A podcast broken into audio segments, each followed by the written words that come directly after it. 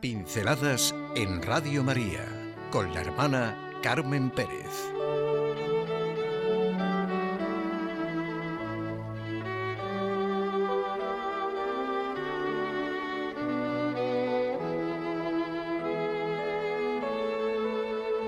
Una fábula de abejas que no producen miel.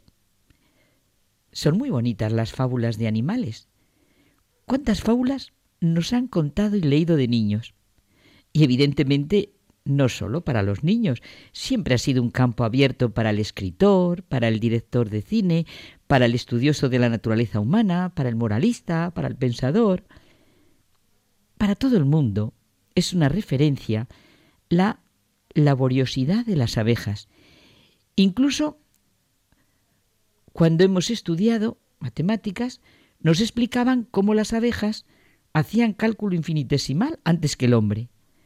Conocemos a los animales por lo que son en su propia naturaleza y aprendemos de ellos. El caballo, el perro, el gato, el delfín, el cóndor, el ciervo, el águila. Nos gustan los animales cuando comprendemos su naturaleza.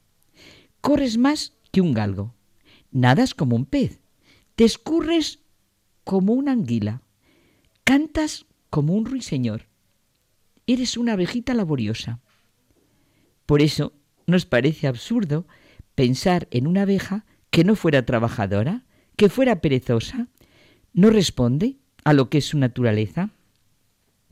Es una buena fábula la de unas abejas perezosas o la fábula de unas abejas a las que sus intereses individuales las llevaran a pelearse contra el trabajo de su propia colmena, o a no producir miel, o que hicieran un amargo veneno.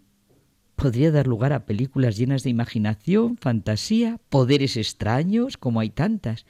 Un drama que dice Gilbert Cesbrón, había una vez una abeja perezosa. En nuestro mundo vivimos un complot de conspiradores, claro, no humanos, conspiradores contra la naturaleza humana. Unos se ponen de acuerdo y otros se denuncian mutuamente.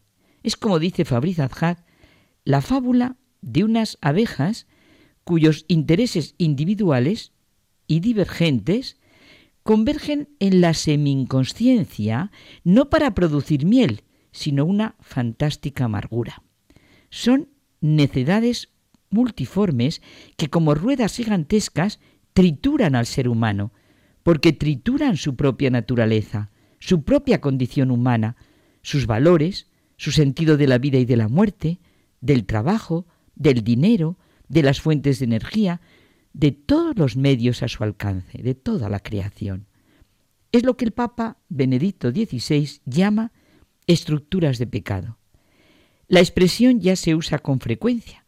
Estas estructuras tienen un enorme trasfondo de instituciones adversas, de intenciones contrarias a lo que realmente es la vida humana, de conflictos que están corrompiendo la sociedad y que da lugar a crisis como la que estamos viviendo. No estamos todos de acuerdo en que lo que hay en las raíces de esta crisis es una profundísima crisis de valores. Por ejemplo, hemos llegado a situaciones tan absurdas tan contradictorias con lo que tendría que ser las relaciones entre las naciones, que todos entendemos el siguiente hecho hipotético. Si sólo existiese un explosivo totalmente destructor y perteneciera a un país, este país sería el dueño del mundo a condición de que no lo emplease. ¿Cómo se viviría una situación así? ¿Quiere decir esto?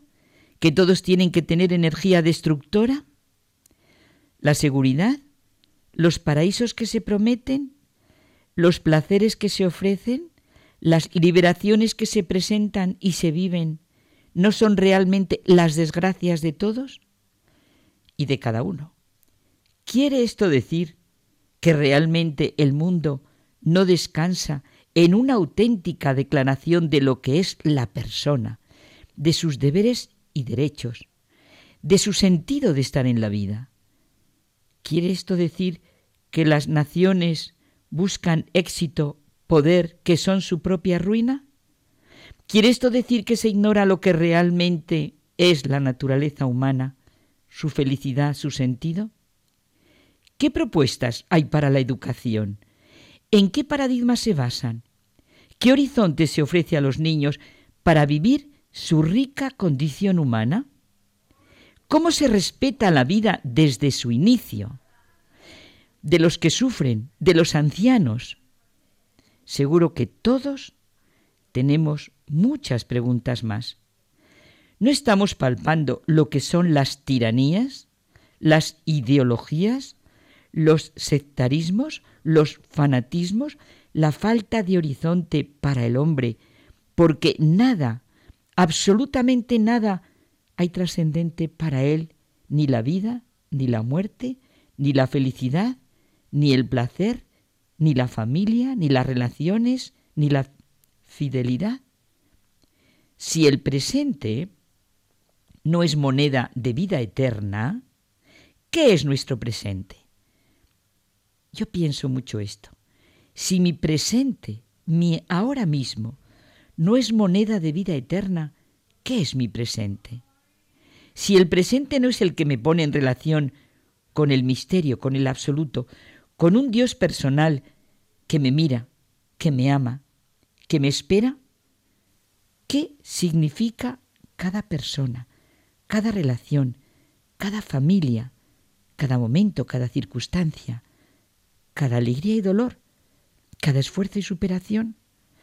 ¿Cómo es posible que se hable de autoridad sin una autoridad última con mayúscula, por la que todos los poderes son juzgados en última instancia?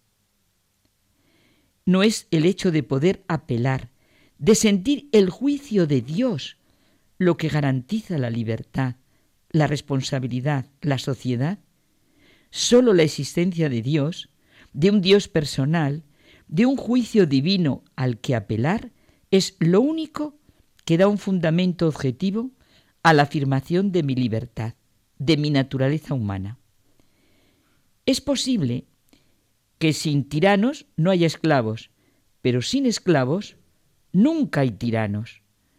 Es ahora, en este momento precisamente, cuando necesitamos reconocer cada uno en el ambiente que vivimos, en las relaciones que vivimos, en el trabajo que hacemos, lo que nos tiraniza y destruye, o lo que dignifica y engrandece nuestra naturaleza, lo que le corresponde, como al ave volar y al pez bogar, a la abeja ser laboriosa y al ruiseñor cantar. Dios es la respuesta a mis interrogantes, el fundamento de todo. Eso constituye mi naturaleza humana.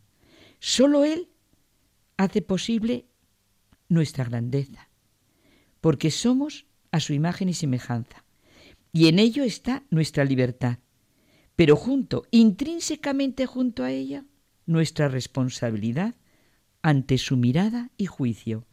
Es la urdimbre de lo realmente humano. La abeja perezosa o la abeja que no elabora miel es una fábula, pero no es una fábula lo que el hombre hace con su humanidad.